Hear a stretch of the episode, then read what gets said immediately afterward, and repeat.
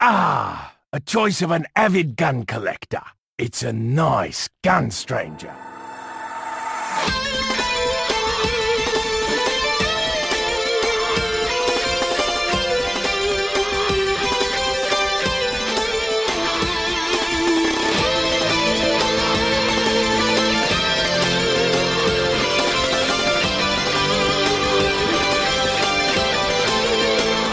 Meu amigo Jonatas, Meu amigo Kevin.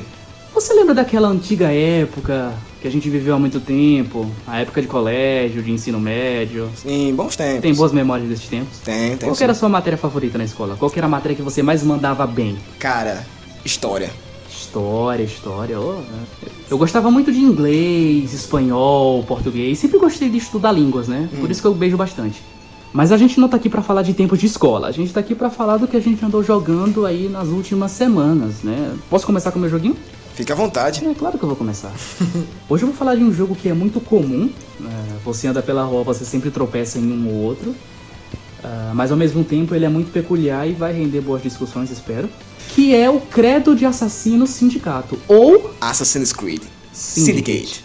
Assassin's Creed Syndicate, ele não é só mais um Assassin's Creed no meio da multidão, né? Ele, ele é um Assassin's Creed especial porque, e essa frase eu vou repetir muito durante a minha discussão, ele é o último Assassin's Creed antes de Assassin's Creed se tornar totalmente RPG. É, né, na trilogia, né? Valhalla. Da nova trilogia RPG, isso, Origins, isso, Valhalla e Odyssey. Isso mesmo. Então acaba que ele é o último Assassin's Creed nesse, nesse formato, né? Nesse, nesse aspecto antigo que a franquia tinha. Assassin's Creed Syndicate é um jogo que traz aí a ambientação da era da Revolução Industrial, né? que é uma época bem interessante para se passar um Assassin's Creed. Com certeza. Ele se passa aí no ano de 1868, o que já é a primeira coisa estranha, né? Porque a Revolução Industrial foi de 1760 até 1840, mas não vamos esperar coerência histórica 100% do, do Assassin's Creed, né? É, o Assassin's Creed sempre faz isso de é, misturar elementos históricos reais com elementos fictícios e provavelmente o ano é um desses elementos que eles tiveram que mudar. Os protagonistas dessa vez são os irmãos Jacob e Eve Fry. Na primeira missão do jogo, eles estão sendo enviados para Londres para fazer algumas missões de reconhecimento. E logo nessa primeira parte, a gente tem aquelas primeiras missões clichês de você é, falar com alguns NPCs, conhecer a região, fazer algumas missões para eles e ser introduzido a todo o plot. Apesar do ano estar totalmente errado, o jogo ele se propõe a passar na época da Revolução Industrial, que é uma, uma época que, tal qual a Revolução Francesa do Unity, eu sempre quis ver, porque quando você pensa em Assassin's Creed juntas, qual que é a primeira coisa que vem na sua cabeça? História. História, exatamente, né? Ah, Pra mim é parkour. Mas Cada um, né? a, a segunda é história. E quando o Assassin's Creed. Nem, nem todos os jogos da franquia têm esse apelo mais histórico, mas quando um Assassin's Creed se propõe a ter esse viés histórico, é aí onde o jogo brilha, né? Nem todos têm esse viés, né? Você Sim. tem Assassin's Creed com pirata, É. é, você tem Assassin's Creed com. Com Aí vai, foge da questão histórica e vai pra questão de tema, né? Foge da questão Temática. histórica, vai mais pra questão temática, né? Tal Sim. qual o Black Flag. O Valhalla, né? Com os vikings. Mas às vezes, quando o Assassin's Creed quer, ele se torna também um, um material de estudo. Olha só. Ou seja, você pode fazer sua prova de história jogando Assassin's Creed? Você pode fazer sua prova de história jogando Assassin's Creed. Depois dessas primeiras missões de reconhecimento do que os gêmeos Fry fazem, a gente é apresentado ao plot e a todo o problema que a cidade enfrenta.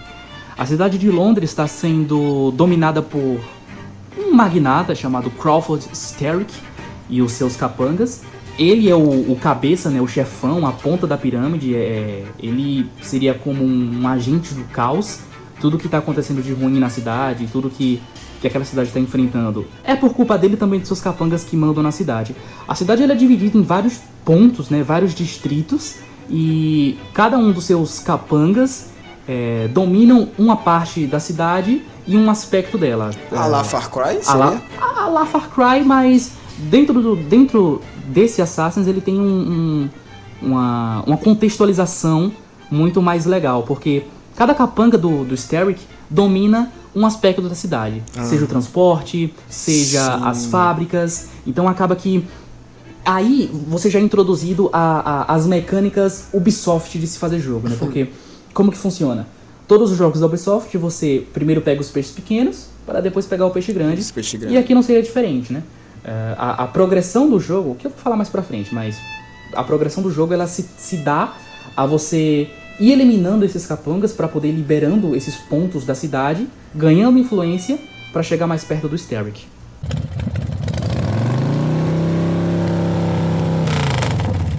O quesito histórico não foi o que me fez trazer Assassin's Creed pro, pra mesa de debate hoje, né? Claro, ele tem todo um contexto histórico que é muito interessante de se discutir.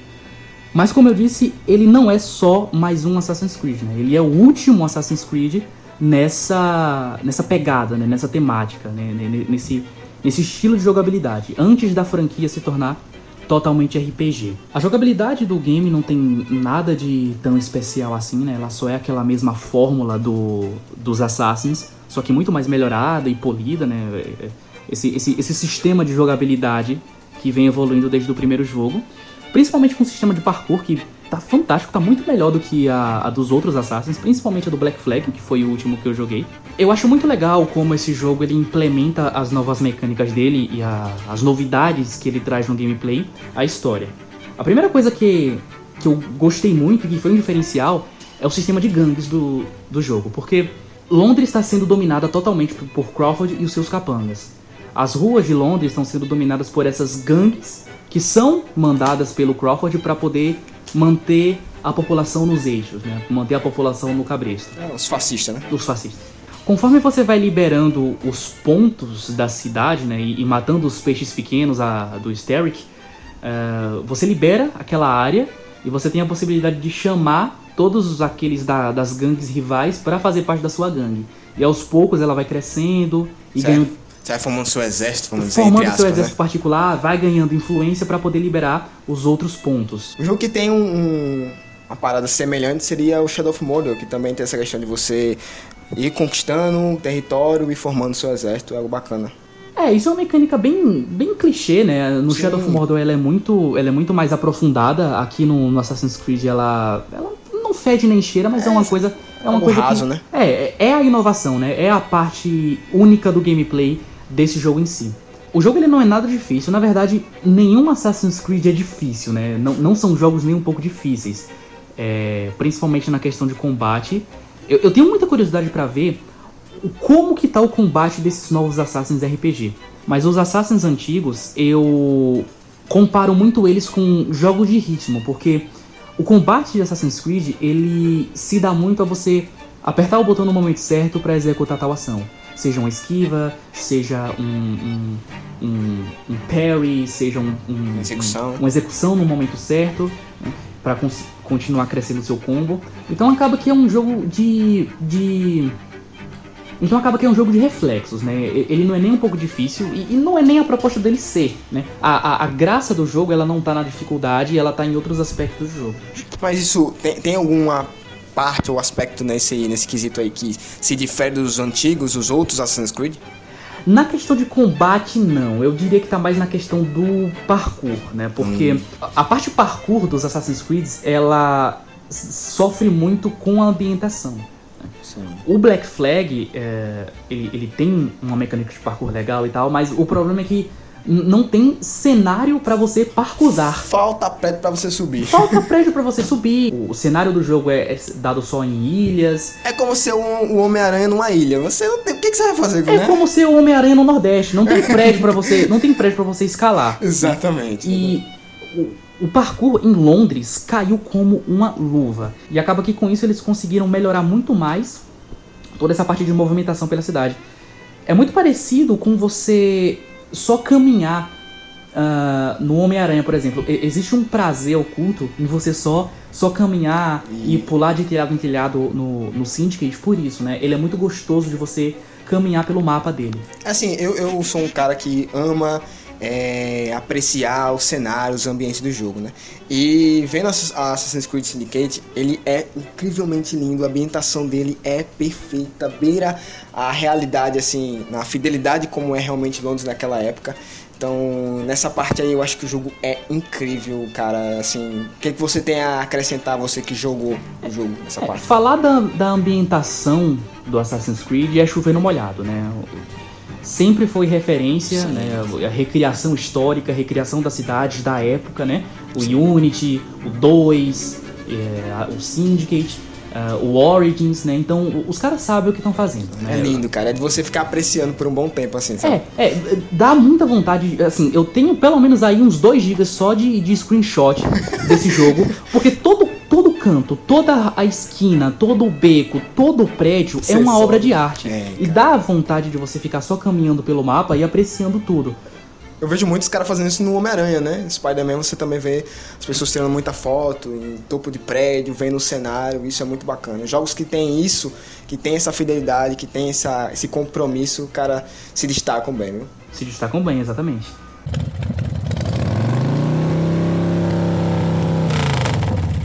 Quando eu terminei de jogar esse jogo, eu entendi por que, que Assassin's Creed se tornou RPG depois dele. Porque na real eu acho que Assassin's Creed não poderia ser qualquer outra coisa depois disso, senão um RPG. Uh, o jogo ele não é um RPG, né? Ele é um jogo de ação e aventura com alguns elementos, né? né? com alguns elementos básicos, mas uh, a, a, progressão dele, uh, o jeito que você progride na, na história, ela é um pouco diferente do que a gente está acostumado nos Assassins, porque a cidade de Londres ela é dividida em distritos, né? em bairros. Cada bairro tem um nível sugerido que o jogo te dá para enfrentar ele. Você tem que evoluir. Ou é, seja, você tem que evoluir, você tem que fazer secundárias, você tem que ganhar. Você é obrigado a ganhar XP, por consequência level, por consequência pontos de habilidade, que você vai distribuir numa árvore de skills. Os dois protagonistas, né, tanto a Eve quanto o Jacob, eles são muito diferentes, né? Uh, a, a qualquer momento do jogo você pode trocar entre eles. Existem missões que você só pode fazer com um personagem específico, mas Geralmente ali, se você estiver só andando pela cidade, você consegue escolher qualquer um. Eu joguei mais com a Eve. Ela é muito mais focada no stealth, enquanto o Jacob ele é muito mais focado no combate, né? Brucutu, né? É, ele é Brucutu. O, o Jacob, é, falando agora um pouco dos personagens, o Jacob ele é muito ele é muito bruto, muito chucro, ele não gosta de estudar, ele não, não, não gosta de. O famoso valentão. É, ele não gosta de aprender sobre a, a, a doutrina dos assassinos. Uh, e a Ivy, ela é uma aluna exemplar, né? Eles foram treinados pelos pais na infância, né? Desde a infância até a idade adulta, quando eles entraram na, na ordem.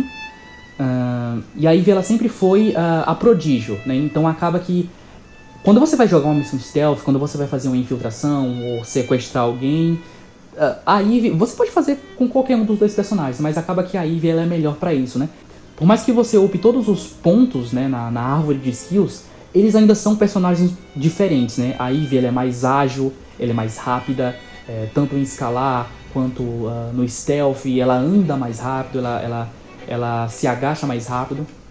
Enquanto o Jacob ele é muito um, um, um, tanque de guerra, né? ele é uma máquina de destruição. Então o jogo te dá essa oportunidade de você, se você é um cara mais Rambo, quer ir pra cima de todo mundo, você vai com o Jacob. Se você é um cara mais stealth, você vai com a personagem feminina, é isso no caso? É, Assassin's Creed ele deixou de ser stealth há muito tempo, né? Você faz o stealth se você quiser. quiser né? É. Mas fora as missões uh, únicas para cada personagem, toda a parte de infiltração, de você liberar os pontos fazer as secundárias e você pode fazer com qualquer um dos dois personagens. Eu acabei jogando mais com a Eve porque eu sou muito mais stealth, uh, mas o jogo te dá essa, essa opção, né? Ele não te obriga nunca a. Na verdade, tem muito tempo que Assassin's Creed não te obriga a ser stealth. Sim. Mas é legal, porque ele te dá muitas ferramentas para isso, né? A mecânica de stealth do jogo, ela é muito tá profunda. Tá ali, né? Pra você usar se você quiser. É, tá ali você pode usar se você quiser.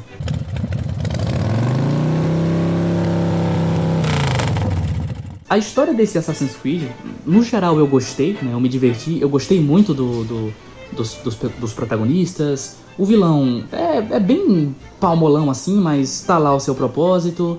No fim das contas eu me diverti com a história e com, com os aspectos históricos reais que o jogo traz. Os personagens são bacanas, assim, principalmente os protagonistas? Você cria um carisma por eles? Você cria um carisma porque eles são muito diferentes e é legal você ver. É essa química deles. Interação, né? Eles sendo irmãos, mas sendo tão diferentes ao mesmo tempo. Porque sempre que você está se preparando para fazer uma missão principal, é, o Jacob ele, ele dá a opinião dele, né, de, de chegar na Metendo porra, louco, né? na porra louquice. e a Ivy ela é muito mais no stealth, muito mais, mais, calma, muito mais entrar e sair sem ninguém perceber, né? Então acaba que Os dois se divergem nisso. Os né? dois se divergem, toda, toda essa discussão dele é muito legal. Quando você vai fazer uma missão única com o Jacob e você faz uma, uma cagada, é, e a Eve tem que ir lá depois pra, Resolver. pra consertar, é, é- é legal ver o- os comentários, é legal ver a, a interação entre eles. É, assim, é, tal qual o Far Cry 5, o jogo ele, ele não tem. Ele tem muitos personagens, né? Sim. Mas acaba que o, o- carisma, eles só tiveram um orçamento pra colocar carisma Nos protagonistas. nos protagonistas, né? E colocaram no lugar certo, né? É,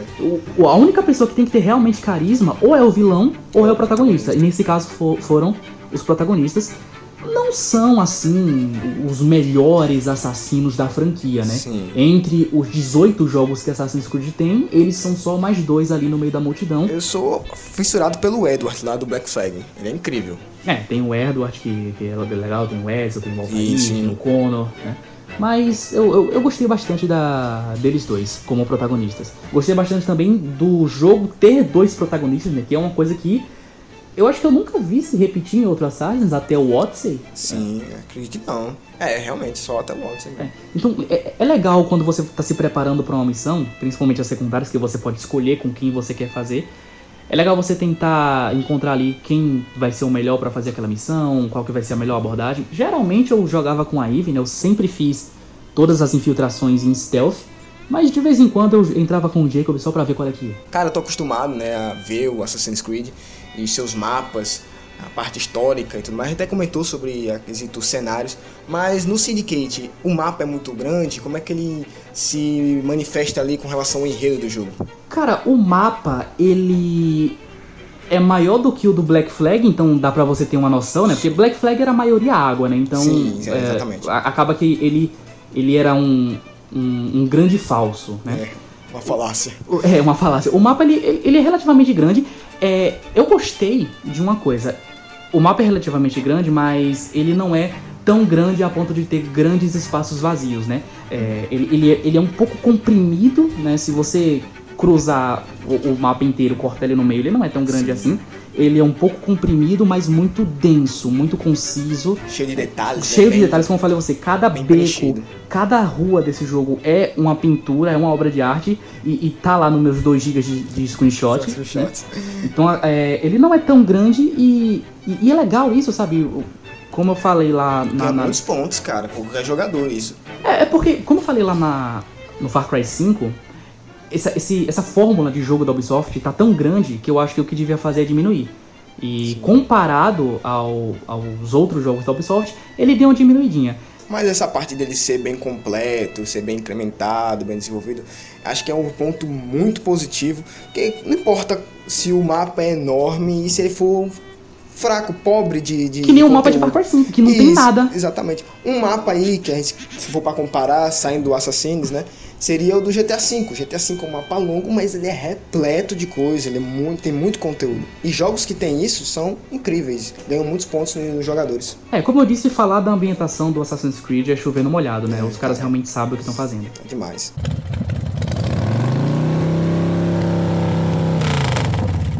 Tal qual qualquer Assassin's Creed, é óbvio que ele traz algumas figuras históricas reais da época que ele se passa. Então nesse jogo você tem o Alexander Graham Bell, o Karl Marx, o Charles Darwin, o Charles Dickinson, a Florence Nightingale e a Rainha Vitória, né? E é muito legal você fazer as secundárias, interagir com esses personagens e, e- e- e conversar com eles. Geralmente são missões secundárias muito viajadas e muito engraçadas. O- Muito do- Passatempo, né? um passatempo muito e, e é o que o que move você a fazer os secundários, né? Porque não são só personagens quaisquer jogados ali, são figuras históricas reais que existiram, né? Então é legal você i- interagir com eles, né? E muito do humor do jogo se dá a esses personagens, né? Acaba que o enredo principal, né? A história principal do jogo ela é mais séria e acaba que o alívio cômico, né? A parte que você vai relaxar da loucura que é essa história, tá nas secundárias dessa galera. Eu gostei Fica cativa, né, a procurar fazer essas, essas secundárias. Fica Né? ativa a procurar, exatamente. Principalmente as do Graham Bell, é, que pra mim é o melhor desses personagens históricos reais, né? Eu gos- Sim. gostei muito de fazer as secundárias dele, que pra você que não sabe, o Alexander Graham Bell foi um dos inventores do telefone e você deveria saber disso ao invés de matar a aula pra dar amassos no fundo da escola. Exatamente. No fim das contas, ele é um Assassin's Creed que tá acima da média para mim, né? Ele, ele se torna um, um, um, jogo especial por ser o último nessa nesse formato, né? como eu já disse. Se eu tivesse que fazer um top, eu deixaria ele no meu top 2 assim da franquia, perdendo só pro Black Flag, que para mim ainda é o melhor. Mesmo com suas divergências, é o melhor. Mesmo, né, mesmo com suas divergências, é, carrega o pódio aí. Tá, cara, mas a gente tá acostumado nos jogos da Ubisoft a terem muitos bugs. Me diga aí, no Syndicate tem esses bugs? Deve ter, né? Uma vez eu ouvi uma frase num Biscoito da Sorte que dizia que o melhor jogo da Ubisoft é aquele que já tem um ano de lançado. Porque eles já consertaram o jogo. Já consertaram o jogo. Né? Assassin's Creed Syndicate é um jogo lançado em 2015. Né? Então já tem 5 anos aí que ele está sendo consertado. E hoje em dia é, é, tranquilo, né? Acho que qualquer jogo da Ubisoft que você espera tempo suficiente, ele se torna um jogo é, polido. Né? Sim. Você não pegou o princípio do jogo como ele foi lançado, não, né? Quando eu instalei esse jogo no Play 4, ele baixou uma atualização de 15 GB, cara. Então é muita coisa para corrigir. É, muitos pets, né? É. Os bugs que ficam são mais questão de uh, personagem preso no cenário, alguns bugs de textura, coisas que não atrapalham, né? Mas são o, comuns naquela época, né? São comuns, hoje, em qualquer, são comuns em qualquer jogo, mas o, o, o grosso do, do bug Assassin's Creedístico eu não peguei. Né? O único bug que me incomoda que até hoje eles não consertaram é que mesmo você deixando o jogo em português, os NPCs do, da cidade falam inglês e isso incomoda um pouco. Hum, Mas é uma coisa assim que, que oh meu vai Deus. Vai acabar com sua gameplay. Vai né? acabar com a minha gameplay. Mas incomoda um pouco porque até hoje eles não consertaram isso, cinco Sim. anos depois.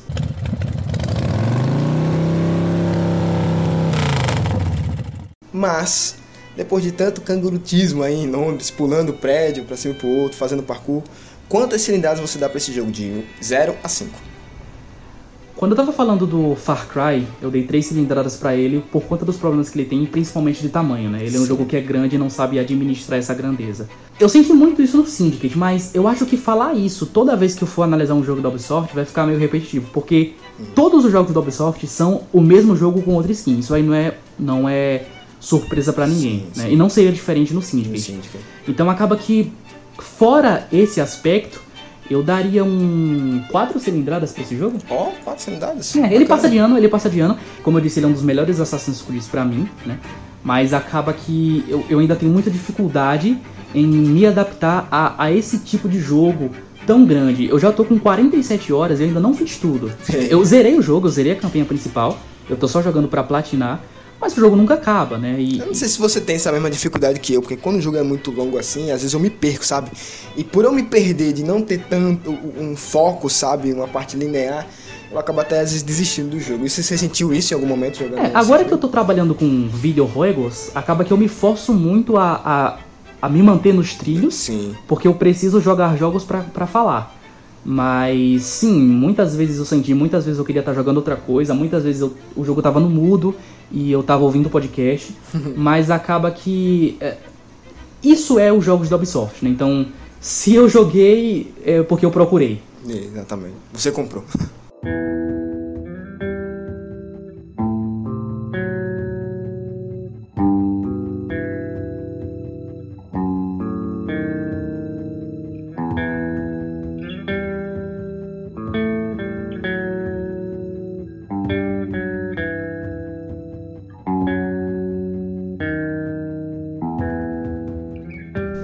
estava pulando pelos telhados de Londres, você estava tentando trocar a última luz do metrô, né? É, cara, eu tava jogando o Metrô Last Light, que para quem não sabe é a continuação do Metrô 2033. Ou seja, 2034. Deveria ser esse o nome, né? Mas os desenvolvedores quiseram deixar esse aí. Em princípio, porque o criador do livro quis desse jeito, mas a gente vai entrar em detalhes. Quem quiser mais informações sobre o universo de metrô, a gente tem um novo outro podcast anterior, a gente comentou sobre o 2033. Mas o... E a gente não vai se repetir muita coisa aqui, então acaba que o cast anterior é o complemento desse. E a base, vamos dizer e assim. a base. Tem uma boa base. Tem uma boa base, exatamente. Então vai lá. Mas, falando sobre o Last Light, Cara, temos a continuação direta. Então, é, assim que acaba o Metrô 2033, a gente vai para esse novo jogo. Ou seja, o início do segundo é um É. spoiler do primeiro. Exatamente, spoiler primeiro. Eu não, infelizmente, eu vou ter que spoiler aqui. Mas é um spoiler de Falar- leve. Mas é um spoiler de leve. A gente sabe que no final do primeiro, 2033, é, a, a raça dos Dark Ones ela é bombardeada justamente pelo Artyom, né, o Arthur. E o enredo se concentra no fato de que existe um Dark One que sobreviveu. Eu não vou dar muitas informações sobre esse Dark One, mas ele sobrevive e o foco do jogo é encontrar esse Dark One. Porque no começo do jogo, na introdução, a gente já começa, como sempre, todo metrô é você acordando. É aquele início bem clichê, aquele início bem, vamos dizer até que real, né? Todo mundo começa o dia acordando. E a gente parte para encontrar esse Dark One, a gente até encontra, mas ele foge. E aí o enredo tem toda uma reviravolta, traições, tem romance, algo que não teve no primeiro, teve nesse agora. E eu quero focar nas diferenças que existem entre os dois jogos, né? Porque existe sim. Na parte da campanha, por exemplo, o jogo trouxe uma questão de caráter mais afiada, assim, mais desenvolvido, sabe? Sobre o Artyom, que na verdade é refletido em você. Dessa vez ele fala? Também não, continua sem falar. e é um ponto que sempre será negativo pra mim na, na saga Metro. Mas a gente já acostuma. Cara, depois de um tempo você acostuma e é isso aí. Mas durante a, a campanha a gameplay, né? Você vai encontrar é, pelos, pelo metrô situações interessantes que vão refletir sobre o seu caráter, quem você é e de certa forma no final do jogo, porque o jogo tem dois finais. Durante essa, essa caminhada sua, né, essa Durante sua jornada. sua jornada para encontrar o Dark One, você vai encontrar situações como, por exemplo, uma pessoa, uma mulher sofrendo uma tentativa de estupro. E aí fica quesito de você ir lá e impedir ou simplesmente seguir direto. Eu, obviamente, na minha campanha, eu sentei, sentei o dedo na- no cara, né? E o jogo guarda essas suas escolhas pra o seu final no futuro. Exatamente, para mostrar mais ou menos quem você é. Como também, por exemplo, pessoas vão pedir ajuda, vão pedir esmola, vão pedir é, recursos seus, e aí você, de acordo com as suas escolhas, de acordo com o que você vai recompensar, o que você vai fazer, o jogo vai ter um molde de como você é e como final, qual vai ser, o primeiro ou o segundo. Tá? Isso eu achei muito bacana, tá? No primeiro tinha isso, mas era muito pouco. E eu curti porque traz uma certa imersão, sabe? Não é uma campanha é, linear, totalmente assim. Ela traz um fator de rejogabilidade. Exatamente, ela traz um, um fator mais real, sabe? Impondo as suas escolhas, impondo você no jogo. Porque no primeiro é muito você, apesar do Artyom ser um personagem totalmente calado, que só fala nos loadings, bem raso, você sabe que a história é dele, não é a sua história, sabe? Não é você ali, é o Artyom. E nesse segundo jogo você sente um pouco mais que é você jogando, que as suas escolhas ali refletem de alguma forma durante a campanha no enredo. E o enredo é muito bom, tá? É melhor que o primeiro? É melhor que o primeiro. Eu digo até que é um enredo muito mais bem desenvolvido. Porque o primeiro fica muito aqui do que você levar uma dog tag, a gente até explicou isso no podcast passado, levar uma dog tag informações sobre uma raça. Você é um garoto de perigosa. recados. É, e aí depois você tem um plot twist, porque você descobre algo sobre os Dark Ones, que eu não vou spoiler aqui. E só que nesse Last Light, a campanha, é, os enredos são muito mais desenvolvidos, porque há personagens acrescentados na história que tem seu papel ali, e muitos desses personagens vai ter reviravoltas com relação a eles, sabe? Então, agregou muito, desenvolveu muito melhor, e acredito que isso seja por causa do dedo do autor do livro, porque a campanha do Last Light foi toda feita pelo criador do universo Metro, que é o cara, o nome lá em russo, eu não vou falar aqui porque senão eu vou me atrapalhar tudo. A história desse jogo, ela é a do segundo livro ou é uma história diferente? É bom perguntar isso porque muita gente pensa que é continuação. Não é. O segundo livro é com outros personagens. A campanha de Last Light foi totalmente original, criada, né, pelo autor, como eu já comentei, originalmente para o jogo. Então foi lá a desenvolvedora, né, chegou e pediu para que o autor criasse um enredo. E é um enredo muito bom, claro, porque tem o dedo do criador do universo. Não é como outros jogos aí, outros mídias, seja o que for, que criam uma história totalmente longe né, do, do que o criador visou para aquele universo. Então o Metro tá de parabéns nesse quesito. Qual que é a diferença dele na jogabilidade? O que é que ele traz de novo no, no gameplay dele? Nada. Absolutamente nada. É a mesma coisa. Ele acrescenta algumas armas, tá? Porque no primeiro jogo você só tem quatro, tá? Você tem a pistola, que aí pode ser, perdão, o revólver. Você tem a escopeta, o rifle, que se muda entre a AK-47 e uma outra lá que é um, do próprio universo metrô. E uma arma que parece meio airsoft, sabe? Nesse aqui tem um arsenal maior, sabe? A parada que interessante e que tá desde o primeiro é que você pode ir lá e personalizar as armas e tem mais personalização nesse, né, nesse Last Light que eu acho muito bom, sabe? Porque você começa com a arma, você compra uma arma, ela tá praticamente nua, e aí você vai personalizando ela, colocando visor, silenciador e assim por diante, moldando a sua gameplay. Porque novamente o jogo também tem aquele quesito, você pode ir como Spartan, ou seja, Rambo na loucura, ou você pode ir stealth, assim, né? Como no, outro, no primeiro jogo, como em Assassin's Creed que foi comentado, você pode ir em stealth, e aí faz muito bem você colocar um silenciador nas suas armas.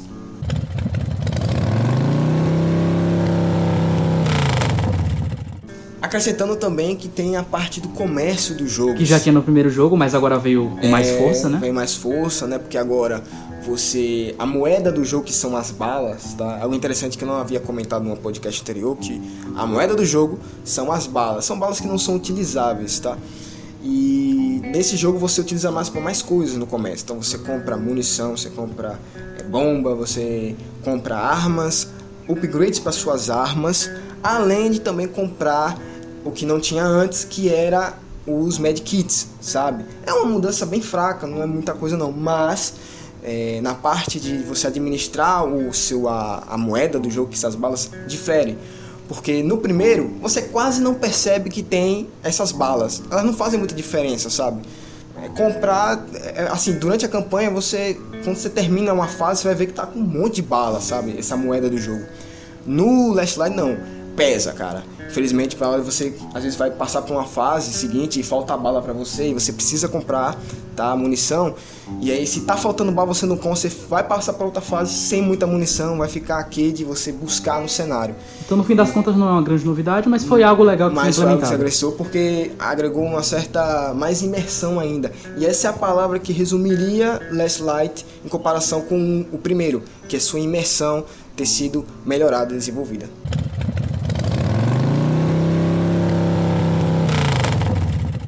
E depois de tantos vagões lotados, quantas cilindradas você dá para esse jogo? De 0 a 5, Jonatas Bezerra. Cara, eu dou 4. Apesar de ter achado o jogo muito bacana, muito bom. Ele é muito mais do mesmo. Ele é muito mais do mesmo, então ele não inovou tanto como eu esperava com relação ao metrô passado, que é o 2033. Essa inovação sabe? fica pro Exodus. Exatamente. Acredito eu que é, até na parte da superfície, o jogo sim acrescentou mais tempo na, nas fases na superfície, isso é muito bacana, você pode observar mais o cenário, ver mais um pouco do universo.